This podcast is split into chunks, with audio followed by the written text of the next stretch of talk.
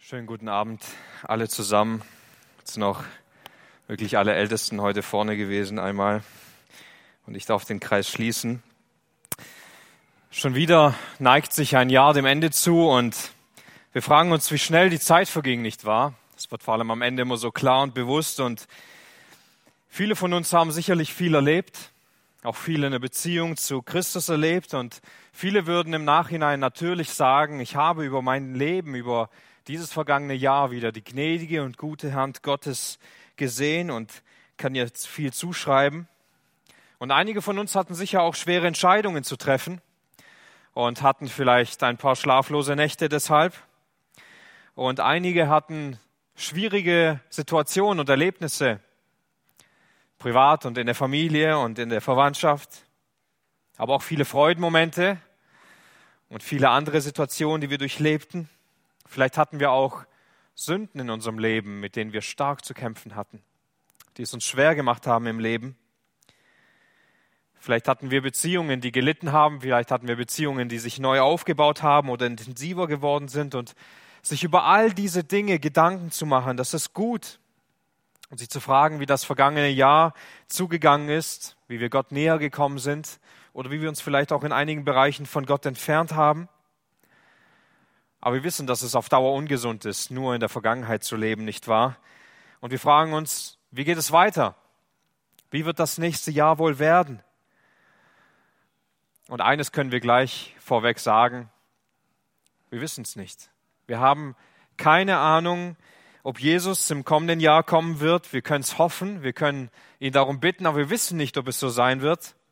Wir wissen auch nicht, wie die ganze Situation im Land sich entwickelt unter Corona und unter unserem Staat und der Regierung. All diese Dinge wissen wir nicht, auch wenn sie im Raum stehen, wenn sie uns immer wieder äh, Gedanken rauben.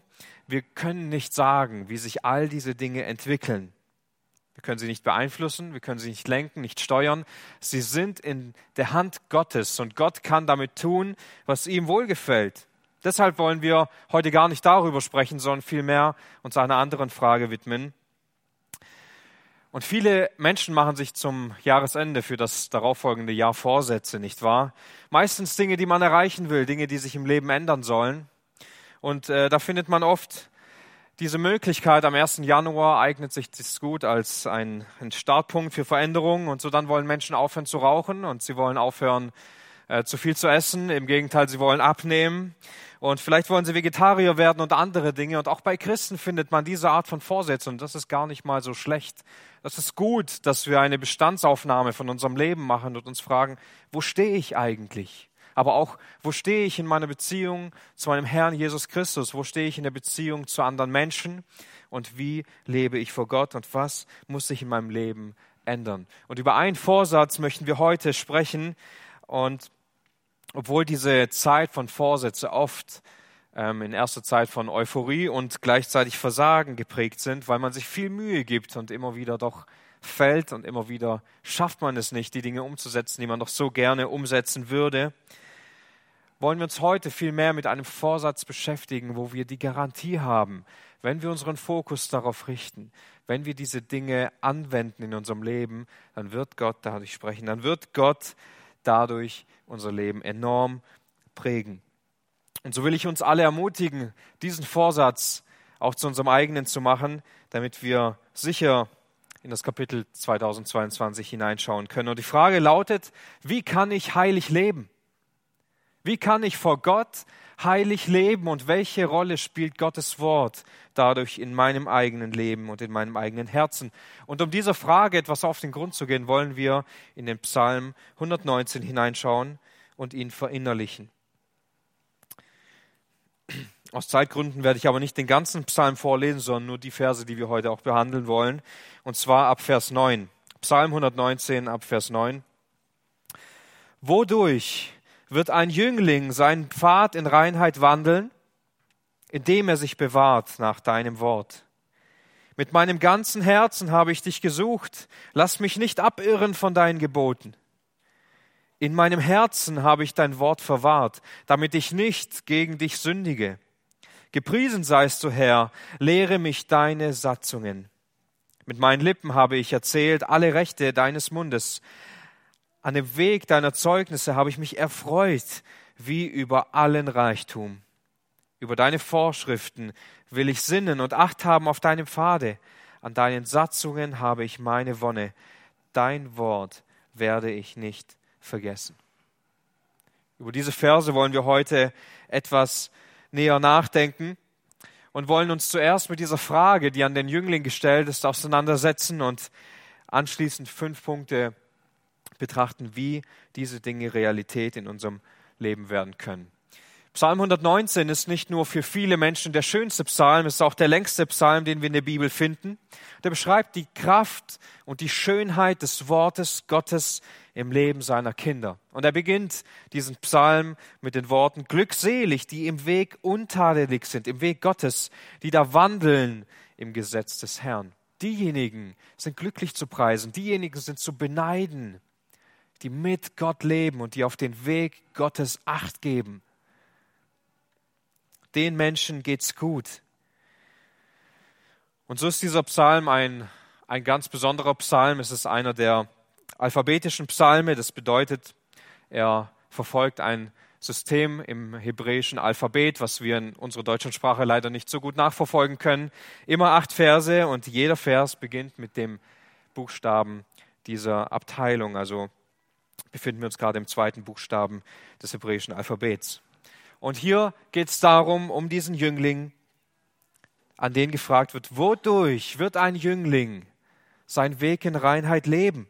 Wie kann er unsträflich leben in seiner Lebensweise? Wie kann er in Reinheit leben? Wie kann er so leben, dass die Art und Weise Gott gefällt? Wie kann er seinen Weg gehen, ohne zu fallen? Wie kann er auf diesem Lebensweg sein, ohne etwas zu tun, das Gott missfällt? Diese Frage ist so besonders und ich, ich freue mich, dass hier äh, diese Frage an den Jüngling gestellt wird, denn diese Frage kann man sich nicht früh genug stellen. Der Mensch braucht gerade dann, wenn er am wenigsten Weisheit hat, braucht er sie am meisten. So ähnlich wie mit Geld, wenn man am meisten Geld braucht, hat man es am wenigsten. Und wenn man dann Geld hat, dann braucht man es eigentlich nicht mehr. Und genauso ist es auch mit der Weisheit im Leben des Menschen. Und wenn wir in dieses Jahr 2021 zurückblicken, wird uns vielleicht auffallen, wie sehr wir in Reinheit vor Gott gelebt haben? Wird uns vielleicht auffallen, wenn wir über Gottes Heiligkeit nachdenken, dass wir immer wieder gefallen sind, immer wieder mit Sünden zu kämpfen hatten, uns Sünden, die wir einfach nicht loswerden können, immer wieder neu verfolgen? Vielleicht auch von Sünden gefangen genommen wurden, die uns von Gott weggezogen haben, die uns versklavt und gebunden haben. Und diese Frage nach Reinheit im Leben, das sollte uns immer wieder neu beschäftigen. Und ich will uns heute neu herausfordern, diesem Anliegen des Jünglings nachzueifern und zu fragen, wie kann ich im kommenden Jahr, das mir bevorsteht, in der Beziehung zu Gott selbst in Reinheit leben, heilig vor Gott wandeln. Es gibt kein besseres Bestreben als nach Heiligung. Es gibt keine schönere Sache, als in Beziehung zu Gott geformt und verändert zu werden. Was wird dich im kommenden Jahr begleiten? Was wird dich im kommenden Jahr motivieren, an Jesus Christus festzuhalten? Was wird dich in schweren Zeiten festhalten, dir Kraft und Halt geben? Was wird dir, wenn du hoffnungslos bist und wenn du niedergedrückt bist, Hoffnung und Zufriedenheit und andauernde Freude geben? Was wird dich beschützen, wenn andere Menschen oder der Satan dich angreifen will? Wovor bist du sicher, wenn die Sünde überall vor der Tür lauert? Oder was wirst du noch besitzen, wenn dir alles weggenommen wird? Heute wollen wir ein Stückchen mehr weit verstehen, wie das Wort Gottes all diese Dinge in unserem Leben erfüllen kann. Und wir wollen danach streben, zur Umsetzung zu gelangen. Der Psalmist antwortet auf diese Frage nach der Heiligung, indem er sich bewahrt nach deinem Wort. Wir könnten auch sagen, indem der Jüngling ganz genau darauf achtet, auf dem Weg Gottes zu bleiben. Er bewahrt sich, weil er sich auf das Wort Gottes ausrichtet, sich daran festhält. Er ist auf der Hut, er ist vorsichtig, er ist zielgerichtet und jeder seiner Schritte ist sauber ausgewählt. Vorsichtig auf dem Weg zu sein bedeutet natürlich auch, dass es so viele Möglichkeiten in unserem Leben gibt, wo wir fallen können, so viele Entscheidungen, wo wir uns falsch entscheiden können, so viele Möglichkeiten, die Zeit falsch einzusetzen, Möglichkeiten gegen Gott zu sein. Aber wenn wir uns festhalten am gesamten vollkommenen Wort Gottes, dann sind wir sicher. Dann bleiben wir bei ihm. Wir werden bewahrt und wir kommen ans Ziel. Nur Gott selbst, er kann uns bewahren, denn es ist sein Wort. Und die Antwort liegt klar vor uns. Wie können wir heilig vor Gott leben? Wie können wir heilig vor Gott leben? Indem Gottes Wort uns führt und leitet, indem Gottes Wort in uns wohnt und uns verändert. Er bewahrt uns. Nicht wir bewahren uns, sondern er bewahrt uns durch sein Wort und wir werden bewahrt, wenn wir an seinem Wort festhalten und uns daran klammern. Und es reicht nicht, einfach ein gutes Leben führen zu wollen. Es reicht nicht, dem Wort Gottes eine hohe Priorität zu geben. Wir brauchen Wachsamkeit und Aufmerksamkeit. Denn nicht die klaren Sünden, die großen Sünden sind oft das Problem, sondern die Gefahren, die lauern überall, wo sich Dinge einschleichen. Im April 1912 war ein Schiff unterwegs, die Titanic. Viele kennen diese Geschichte auf dem Weg nach New York und es ist eine sehr bekannte Geschichte und die beteiligten Personen haben auf diesem Weg sehr viel falsch gemacht, nicht wahr? Sie waren nicht vorsichtig, sondern hochmütig. Und sie haben Gott herausgefordert. Sie wollten diese Reise ohne Gott bestehen. Sie haben ihn verspottet und haben gesagt, nicht mal Gott kann dieses Schiff versenken. Und Gott hat sie gerichtet. Es war ganz klar, wenn wir die Geschichte lesen und uns damit auseinandersetzen, das war ein Gericht Gottes. Aber was viele nicht wissen, ist, dass die Titanic ihren Funk ausgeschaltet hat, obwohl sie so viele Warnzeichen bekommen haben. Was auch viele nicht wissen, dass der Mann, der den Schlüssel für den Spind hatte, wo alle Ferngläser drin waren, gefeuert wurde und auf der Reise gar nicht dabei war. Sie hatten keine Ferngläser. Das Werkzeug, Gefahren zu erkennen, war nicht mal dabei. Und was auch viele nicht wissen, ist, dass trotz dessen, dass sie keine Sicht hatten, sind sie von der Geschwindigkeit nicht runtergegangen. Sie waren nicht auf der Hut, sie haben auf sich selbst vertraut und sind mitten in dieses Gebiet von Eisberge hineingefahren und sie sind gesunken. Sie haben leichtsinnig auf sich selbst vertraut, sie haben sich keine Gedanken darüber gemacht, was der sicherste Weg ist. Stolz und Ehrgeiz hat sie geleitet und ein hoher, großer Name, den sie haben wollten. Aber wie wollen wir an unser Ziel kommen in unserem Leben, wenn wir doch oft ähnlich umgehen wie die Menschen auf der Titanic, nicht wahr? Wir gehen einfach drauf los, wir vernachlässigen Dinge, die so wichtig für unser Leben sein sollten. Wie wollen wir heilig vor Gott leben, wenn wir oft sein Wort gar nicht so wirklich kennen? Wenn wir ihn vielleicht nicht fleißig darin suchen? Hier finden wir die Antwort, nicht einfach durch fleißige Bemühungen, nicht einfach nur durch Disziplin, sondern durch die Kraft des Wortes Gottes, die in uns lebt, können wir heilig leben. Und so bringt er einige Punkte, wie er das tun will. Der Psalmist zeigt uns hier und öffnet uns äh, viele Möglichkeiten, wie wir in dieser Heiligung durch das Wort Gottes wachsen können. Und zunächst sagt er, suche Gott in seinem Wort. Suche Gott in seinem Wort mit dem ganzen Herzen. Der Psalmist schreibt hier, dass er Gott mit seinem ganzen Herzen gesucht hat. Ich weiß nicht, ob ihr das kennt in eurem eigenen Leben, dass es da eine wertvolle Sache gibt und die ist weg, die ist nicht auffindbar. Und ihr braucht diese unbedingt. Und alles dreht sich darum, wo kann ich das finden? Man äh, ist vielleicht schon schlecht drauf, weil man es nicht gefunden hat. Und ähm, so entwickelt sich die ganze Sache. Und wenn sie dann da ist, wenn wir es dann gefunden haben, dann erleben wir eine richtige Erleichterung. So ging es mir vor kurzem, als meine Kreditkarte verschwunden war. Und zwar war es die geschäftliche Kreditkarte, also noch ein, äh, ein bisschen schlechter. Und das habe ich dann gemerkt an der Tankstelle.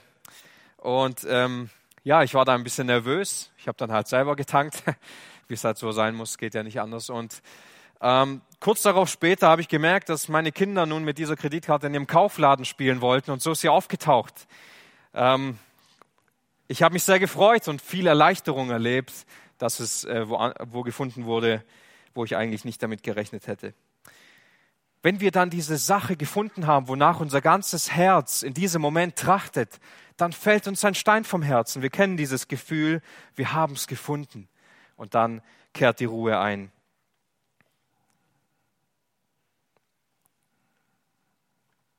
Im Umgang mit dem Wort Gottes geht es nicht einfach darum, das Richtige zu tun. Es geht nicht einfach darum, Gebote einzuhalten. Wenn wir so die Bibel lesen, verstehen wir sie nicht richtig. Der Psalmist beschreibt hier, er hat Gott mit seinem ganzen Herzen gesucht. Er wollte Gott nicht nur in seinem Wort finden, mit den Geboten, die Gott weitergibt, sondern er wollte Gott selbst finden. Es geht nicht darum, dass wir einfach die Bibel aufschlagen und etwas lesen, vielmehr darum, dass wir durch die Bibel eine Beziehung zu Gott finden. Wir suchen in der Schrift nicht einfach nur Worte der Lehre, wir suchen nicht nur in der Schrift Worte der systematischen Theologie, wir suchen auch nicht nur die Zeichen der letzten Zeit oder moralische und gesellschaftliche Richtlinien, wie wir leben sollten. All das spielt in erster Sicht gar nicht so die große Rolle, sondern vielmehr, es liegt viel tiefer, als einfach nur eine Lebensweise zu haben. Der sicherste Weg in der Heiligung ist und bleibt Gott von ganzem Herzen zu suchen und eine Beziehung zu ihm zu haben. Der Psalmist suchte Gott von seinem ganzen Herzen und legte seine völlige Konzentration, seinen Fleiß und seine Hingabe darauf, ihn in seinem Wort zu finden. Und darauf folgt eine Bitte. Anschließend bringt er eine Bitte vor Gott und er bittet ihn, lass mich nicht abirren von deinen Geboten. Wisst ihr so, je mehr wir Gott kennenlernen in seinem Wort, je mehr wir ihn sehen und eine Beziehung zu ihm haben, desto mehr werden wir uns auch fürchten vor Sünde. Wir werden uns viel mehr fürchten zu fallen.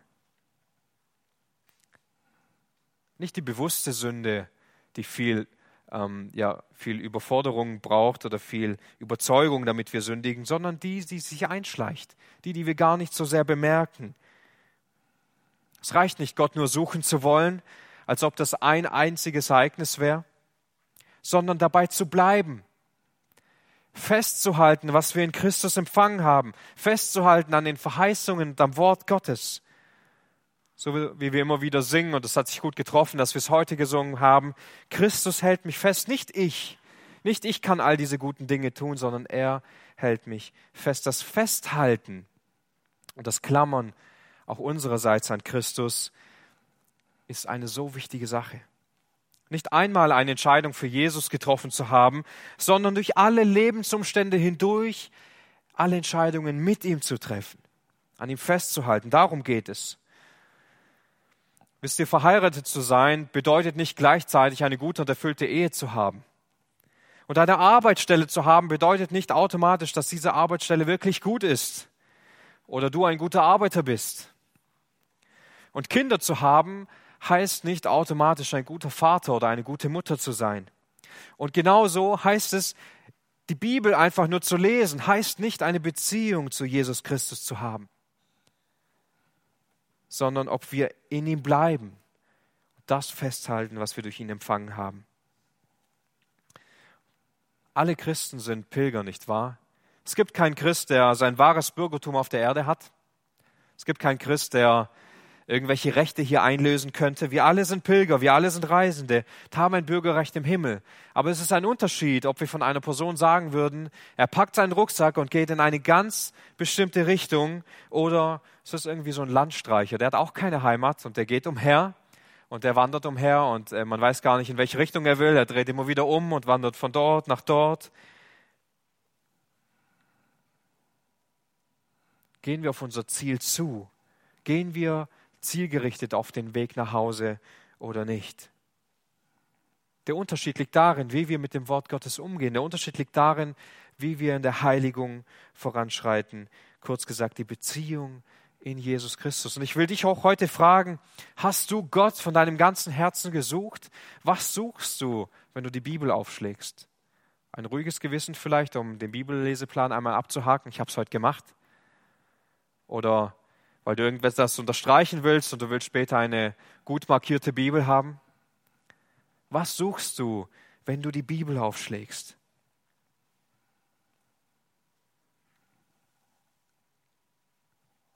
Fühlen wir uns sicher und geborgen in der Hand Gottes, auch wenn uns schwere Zeiten bevorstehen?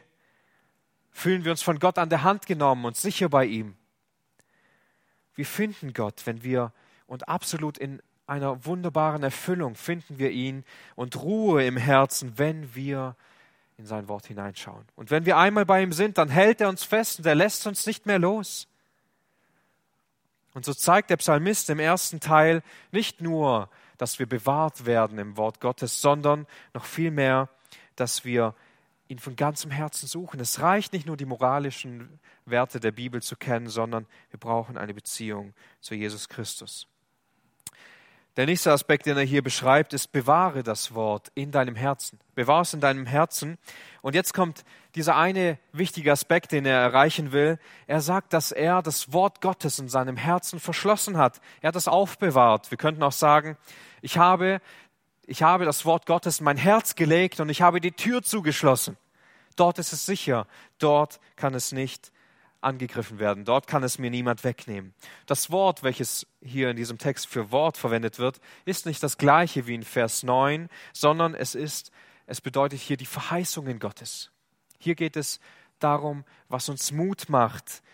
Es geht um die mutmachenden, erbauenden Worte, die Gott zu uns gesprochen hat. Das, was er uns versprochen hat. Das Wort zu lesen ist gut. Und das Wort Gottes zu kennen ist auch gut. Wir sollten die Bibel immer wieder neu durchlesen, regelmäßig.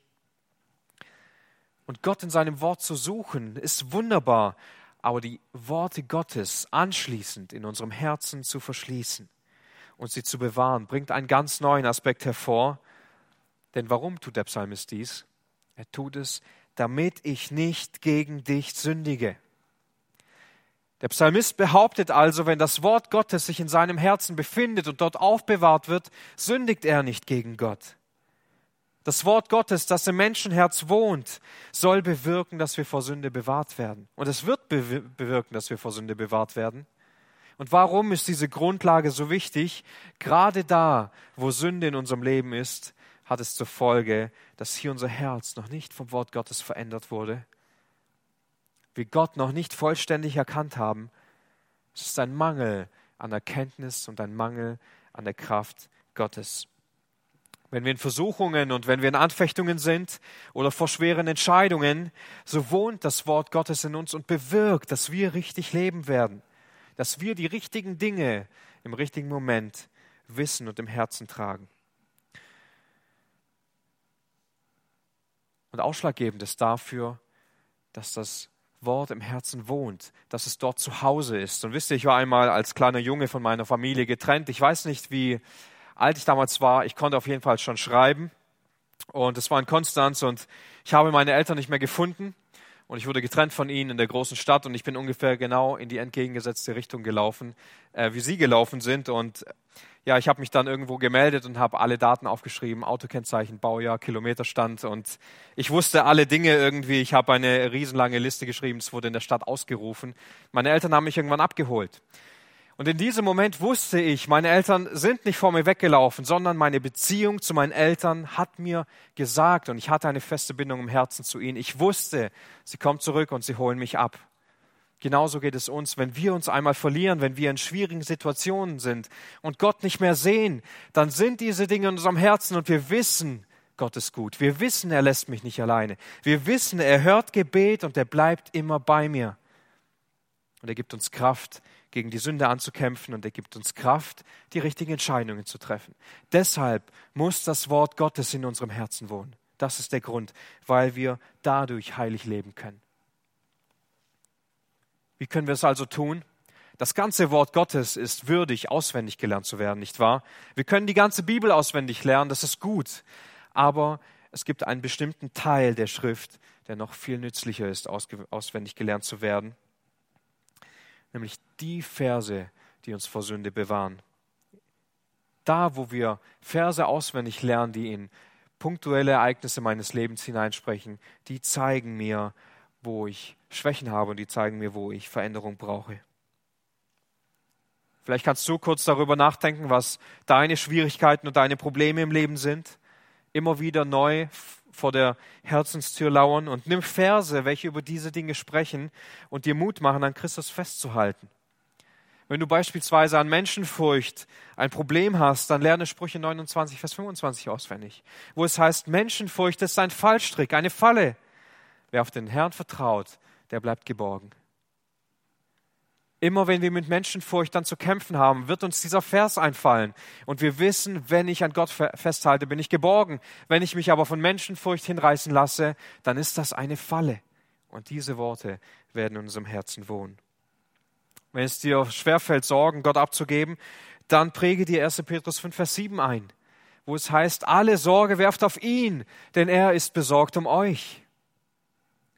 Und so könnten wir viele Beispiele machen. Gottes Wort kann uns bewahren vor Sünde. Und es wird uns bewahren vor Sünde, wenn es in unserem Herzen wohnt, wenn wir es dort einschließen. Und nicht nur die Verse, die uns helfen, heilig zu leben, nein, auch die vor allem Worte, wo wir über das Erlösungswerk von Christus kennen. Darüber nachzudenken und es in uns wohnen zu lassen, was Christus für uns getan hat. Verse, mit denen wir Menschen erklären können, wie sie den Weg zum Glauben finden können, auch ohne Bibel dass wir, ohne eine Schrift in der Hand haben zu müssen, all diese Dinge aus unserem Herzen heraussprudeln. Darum geht es. Wie sollte Gott ohne sein Wort in uns leben? Wie sollte Gott uns vor Sünde bewahren, wenn die Kraft in seinem Wort liegt, das sich in unserem Herzen befinden sollte? Wir sind oft so blind und geben oft so schnell auf, aber Gott hat uns viel mehr Kraft anzubieten. Wir wollen sie oft nur nicht in Anspruch nehmen. Wenn wir die Kirchengeschichte lesen, dann brauchen wir uns gar nicht wundern, warum unser Land sich gerade in diese Richtung entwickelt. Und es entwickelt sich schon lange in diese Richtung. Christen haben nie ein einfaches Leben. Christen hatten so selten die Möglichkeit, sich völlig frei zu entfalten, ohne Schwierigkeiten zu haben. Wisst ihr, ich hatte einen Arbeitskollegen vor vielen Jahren, sind schon fast zehn Jahre her, und er war ein wiedergeborener Christ aus Pakistan und er kannte ungefähr 100 Psalmen auswendig. Und ich arbeitete viel mit ihm. Wir haben damals Schaltschränke gebaut und er hat ständig ein Psalm nach dem anderen aufgesagt. Und die ganze Zeit musste ich mir, ähm, ich war damals noch nicht so fest im Glauben, ich musste mir den ganzen Tag Psalme anhören und raten, wo sie stehen. Und das war deshalb so, er lebte in Christenverfolgung viele Jahre und er hatte keine Bibel. Er erzählte, dass er vier bis fünf Jahre keine Bibel in der Hand hatte. Und wenn er sie einmal hatte, manchmal, wenn er zu Besuch bei jemand war, hatte er sie ein Wochenende und er hat sie Tag und Nacht gelesen. Er hat nicht geschlafen. Er hat sie gelesen. Und dann, als er sie wieder abgeben musste, kannte er viele neue Stellen auswendig und hat sie studiert, so gut er konnte. Er konnte sich nicht darauf verlassen, immer eine Bibel in der Hand zu halten, sondern er musste sie verinnerlichen, er musste sie verewigen in seinem Herzen und er hat sie dort immer wieder wiederholt und immer wieder auf dem Herzen getragen. Das hat ihm die Kraft gegeben, durchzuhalten. Das hat ihm die Kraft gegeben, heilig vor Gott zu leben in dieser Zeit. Auch Samuel Lamb, ein Missionar in China, er wird auch als ein Mann beschrieben, der früh angefangen hat, im jugendlichen Alter, als Jüngling, Bibelteile auswendig zu lernen. Er lernte alle Briefe von Römer bis Hebräer. Er lernte fast alle Psalmen und ein Großteil vom Johannesevangelium auswendig. Und seine Mutter sagte ihm immer wieder, Prediger sind wie gute Schwämme. Und sie sind voll aufgesogen mit dem Wort Gottes. Da, wo man sie ausdrückt, da kommt immer Wort Gottes raus. Seine Mutter hat ihm das beigebracht und später kam er 25 Jahre ins Gefängnis und er ernährte sich von all diesem Wissen, weil die Bibel in ihm gewohnt hat, weil sie in seinem Herzen war. Sie konnten ihm nichts anhaben, die Menschen dort. Sie konnten ihm sein Herz nicht rausreißen, sein Inneres. Und so lebte er davon. Und später im Gefängnis, er hat immer Haare geschnitten bei anderen Häftlingen, es war seine Arbeitsstelle dort, hat ihn einer gefragt, als er etwas zitiert hat, du hast wohl viel aus der Bibel auswendig gelernt. Und seine Antwort war, nicht so viel, wie ich gerne gewollt hätte. Das war seine Antwort. Er hätte viel mehr gewollt, aber ihm hat die Zeit vermutlich nicht gereicht. Wie schnell kommen menschliche Gedanken in unser Herz hinein machen uns unruhig. Durch das Wort Gottes werden wir dahingehend bewahrt, dass wir gewappnet sind für diese Zeiten, wenn wir stets darauf achten, auf Gott zu blicken und Zeit mit seinem Wort zu verbringen. Denn sein Wort ist lebendiges Wort und er ist ein lebendiger Gott. Also lasst uns nicht mit der Bibel umgehen, als sei, sei es ein altes, nicht zeitgemäßes Buch, denn Gott ist ein lebendiger Gott. Und die Folge des Auswendiglernens, die Folge von dessen, ähm, es in unserem Herz zu verschließen, ist ein heiliges Leben vor Gott, ein Leben ohne Sünde. Wir schließen die Bibel somit in, das, in den Tresor unseres Herzens ein, wo es niemand wegnehmen kann. Und der größte Feind ist die Sünde, die durch die Venen unseres Körpers fließt. Nur Gottes Wort kann es austreiben. Ein weiterer Punkt, den der Psalmist hier beschreibt, rede über Gottes Wort. Er, er beschreibt, wie die Folge dieser Wirkung des Wortes Gottes das Reden darüber ist. Anbetung und Lobpreis Gott geben über. Wenn das Wort Gottes Menschen verändert und Menschen prägt, führt das immer zu Lobpreis und immer zur Anbetung. Ein Mensch kann nicht einfach von der Beziehung Gottes ernährt werden und es kann ihm nicht gut gehen, ohne dass er diese Dinge wieder weiter zu Gott gibt, im Gebet mit ihm verharrt. Wir bleiben dann nicht leer und nach innen gerichtet, sondern all das vermehrt sich und es muss nach außen. Wir müssen mit anderen Menschen darüber sprechen, weil wir es nicht für uns behalten können. Und die Schrift, sie wird immer mit Nahrung in Verbindung gebracht, nicht wahr? Wir nehmen das Wort Gottes auf, so wie wir auch essen müssen, und anschließend verwandelt sich diese Nahrung, die wir aufnehmen, in Energie. Und wir können Dinge bewirken, wir können Dinge tun, wir können standhaft bleiben und wir können Gott in Lebenskraft dienen. Je mehr wir dann dieses Essen genießen und schätzen und diejenigen, die gut zu Hause bekocht werden, die wissen, was es bedeutet, wenn man zu Hause ein gutes Essen bekommt, dann lassen wir uns von Gott verwöhnen, von seinem Wort, von Gott bekocht zu werden, kann uns dann immer mehr zur Sehnsucht bringen, immer mehr zu wollen. Wenn wir das selbst erlebt haben, dann können wir nicht schweigen. Wir können nicht einfach zu Hause sitzen und nicht darüber reden, sondern wir reden darüber, wie das Wort Gottes uns selbst verändert hat. Wir reden über die Botschaft, die befreit, über das Evangelium. Wir reden über die Ewigkeit Gottes. Wir reden über die Rettung, die in Jesus Christus liegt. Wie viele Menschen von uns, auch die heute hier sitzen, sind deshalb zum Glauben gekommen, weil es Menschen gab, die nicht schweigen konnten, weil es Menschen gab, die diese Botschaft weitergetragen haben. Deshalb sind wir zum Glauben gekommen. Deshalb bin auch ich zum Glauben gekommen, weil ein Bruder seinen Mund nicht halten konnte und weil er mir über Christus die Augen geöffnet hat. In Gottes Wort liegt diese Kraft und sie ist ansteckend. Also ist eine Folge dessen, dass Gottes Wort in uns lebt, dass wir darüber reden und dass wir beten. Ein weiterer Aspekt, freue dich an Gottes Wort. Er sagt hier, an dem Weg deiner Zeugnisse habe ich mich erfreut wie über allen Reichtum.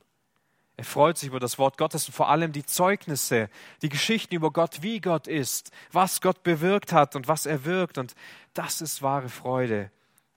Das hat zur Folge, dass auch alle Lebensumstände, die uns sonst so bedrücken, die es uns so schwer machen, schwinden und wahre Freude in unserem Herzen regiert. Unsere Umstände, so traurig sie auch oft sein mögen, sind oft ähm, ja begleitet von Schmerz und von Trauer und von schwierigen Dingen. Aber wenn wir Gottes Wort haben und wenn wir es in unserem Herzen tragen, finden wir darin allen Trost und alle Freude. Und das, was unser Herz regiert, ist das, was von Gott kommt. Und er beschreibt es hier mit einem großen Reichtum. Er beschreibt es mit, ähm, mit großen Dingen, über die wir uns so sehr freuen würden, wenn wir sie in unserem Leben hätten. Über Gott zu hören und zu sehen, wer er ist, wird verbunden mit wie Freude über einen großen Reichtum. Ein Zustand von Staunen und von Sorglosigkeit, überhäuft von guten Gaben bis in die Unendlichkeit. So redet der Psalmist darüber, was er in Gottes Wort findet. Was ist es heute, das in unserem Leben wahre Freude, wahre Freude schafft? Freuen wir uns mehr über unser Weihnachtsgeschenk als über die gute Botschaft, die wir an Weihnachten verkündigen?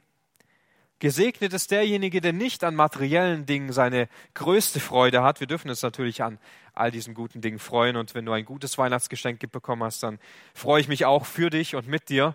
Aber die größte und schönste Freude, die durch keinen Umstand der Welt zunichte gemacht werden kann, liegt durch Gottes Wort, indem wir ihn sehen, indem wir uns an ihm erfreuen.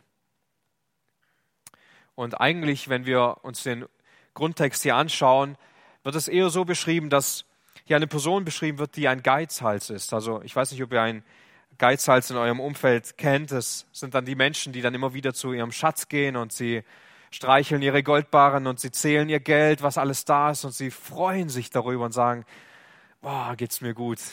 Und so wird ein Mensch beschrieben, der seine Freude wie an Reichtümern viel eher an Gottes Wort findet. Er freut sich wie so ein Geizhals, der in seine Schatzkammer geht und seine Goldbarren streichelt. So geht es uns, wenn wir Gottes Wort in uns tragen.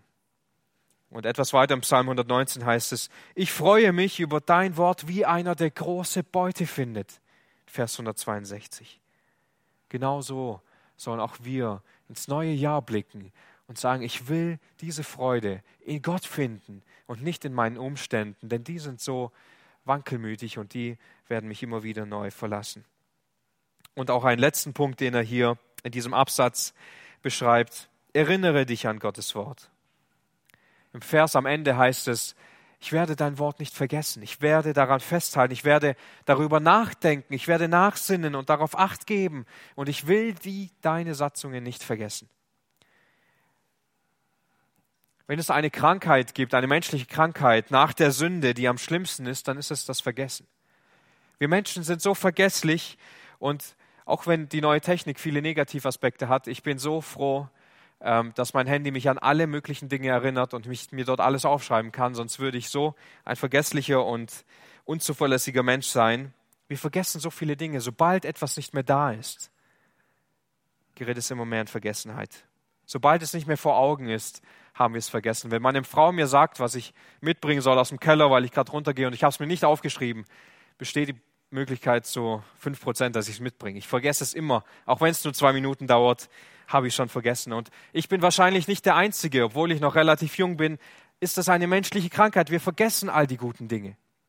Und wenn wir nicht heute zurückdenken würden an das letzte Jahr und sagen würden, danke Gott, dass du uns so sehr gesegnet hast und dass wir sicher sind in dir, würden wir diese Dinge vergessen. Und wenn wir nicht monatlich das Abendmahl nehmen würden, würden wir vergessen, dass Jesus für uns gestorben ist. Wenn Gottes Wort in unserem Herzen wohnt und wenn es unser Bestreben ist, durch Gottes Wort geheiligt zu werden und wir uns bewusst werden, ich will darüber nachdenken ich will es in meinen Alltag mit hineinnehmen. Ich will es auf keinen Fall vergessen. Dann liegt so ein großer Segen auf unserem nächsten Jahr. Und so will ich uns ermutigen, auch im neuen nächsten Jahr wieder neu Prioritäten im Wort Gottes zu setzen. Ich habe gesehen, Richard hat schon einen äh, Bibelleseplan erstellt und es gibt auch viele weitere. Ähm, ermutigt euch auch gegenseitig und lest die Bibel, schließt das Wort Gottes in eurem Herzen ein. Denn Gottes Wort ist so ein nützliches Werkzeug für unser eigenes Leben für die Heiligung. Und wir leben das immer wieder, dass wir durch Gottes Wort geheiligt werden und uns verändert werden. Ich diene in der Gemeinde ziemlich viel in, im seelsorgerlichen Bereich und ich würde sagen, dass in fast, fast allen Seelsorgestunden und vielen seelsorgerlichen Gesprächen sichtbar wird, dass das Wort Gottes viel mehr Priorität haben könnte in unserem Leben und auch in meinem auch in meinem Leben ich immer wieder merke, hier habe ich etwas getan, das wäre mir nicht passiert, wenn ich die Bibel heute mehr studiert hätte. Wir erleben das immer wieder neu, dass wir Heiligung durch das Wort Gottes erleben. Und ich will auch dich dazu ermutigen, dich daran zu erinnern, was Gott alles in deinem Leben bewirkt hat. Vermutlich hast du nicht nur eine Bibel im Regal stehen. Vermutlich hast du viel Zeit, die du Gott geben kannst, die du auch im kommenden Jahr nützlich verwenden kannst. Gott hat dich mit Gaben reich gesegnet, die du einsetzen kannst in die Ewigkeit in sein Reich.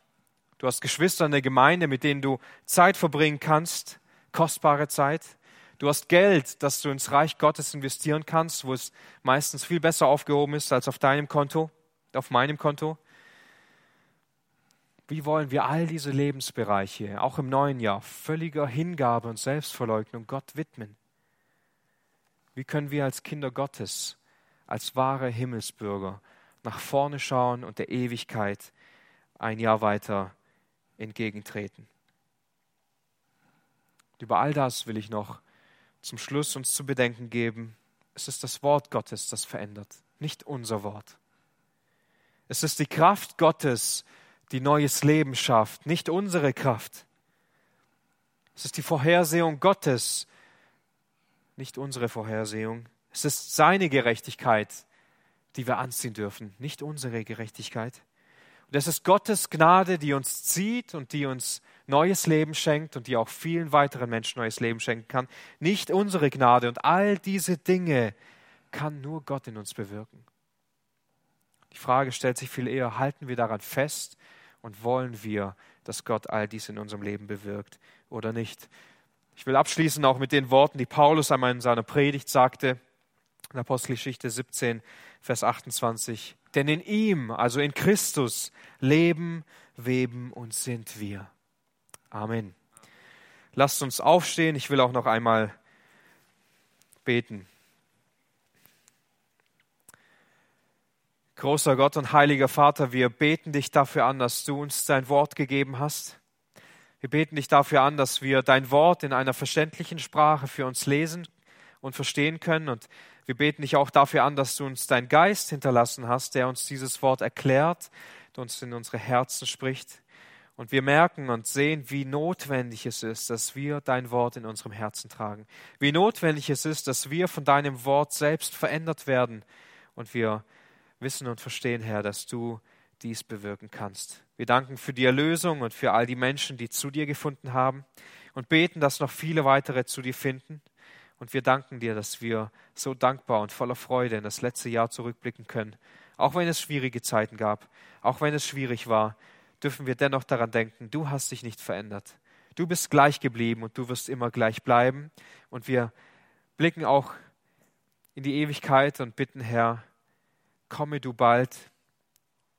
Und wir möchten voller Erwartung und voller Zuversicht für dich leben und für deine Ewigkeit, für dein Reich. Und wir beten, Herr, dass du deinen Ratschluss und deinen Plan verwirklichst und wir in dieser Zeit, in der wir noch hier verweilen müssen, wir wissen nicht, wie lange es sein wird, wir beten darum, Herr, dass wir in deinen Augen und durch deinen Geist heilig vor dir leben können. Amen.